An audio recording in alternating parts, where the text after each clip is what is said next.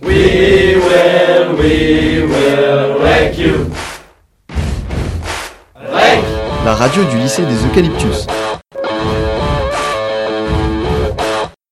Bonjour à tous, c'est Corentin. et Julien. Aujourd'hui, on va vous présenter un sujet très important. Il s'agit des ballons. En effet, pour la plupart d'entre nous, les ballons sont des ballons d'anniversaire ou des montgolfières. Mais en réalité, les ballons sont bien plus que cela.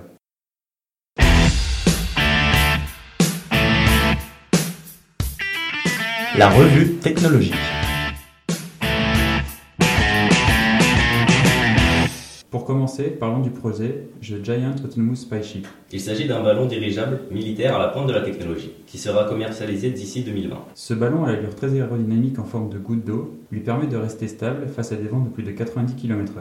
Grâce à ces deux petits moteurs électriques, effectivement, ce ballon perché à 20 000 mètres au-dessus de nos têtes est autonome en énergie grâce à ses panneaux solaires. Le ballon est autorotatif sur lui-même afin que ses panneaux solaires soient toujours en position optimale de production d'électricité. La mission de ce drone satellite est de surveiller et de collecter des informations en tout genre au service d'un État. En effet, ce ballon est capable de surveiller les bateaux en approche des côtes, récolter des informations météorologiques ou alors les incendies à la campagne ou en ville. En bref, il s'agit d'un œil bienveillant sur nous. Parlons ensuite du projet World New Ballon Base Space Tourism. Ce projet permettra aux personnes très fortunées de pouvoir voyager dans l'espace à 31 km d'altitude afin de contempler la Terre depuis la stratosphère. Pour seulement 75 000 dollars, le ballon sert à monter la nacelle à 31 km euh, au-dessus de nos têtes. Le ballon peut continuer seul son chemin, Vers l'infini et l'au-delà.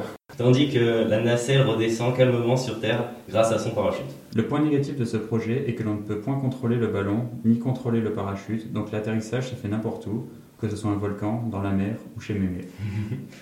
Euh, on comprend donc l'utilisation des ballons a bien évolué depuis la création du premier Zeppelin. Reste à voir si les projets aboutiront.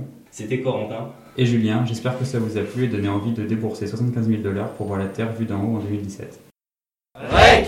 La radio du lycée des Eucalyptus.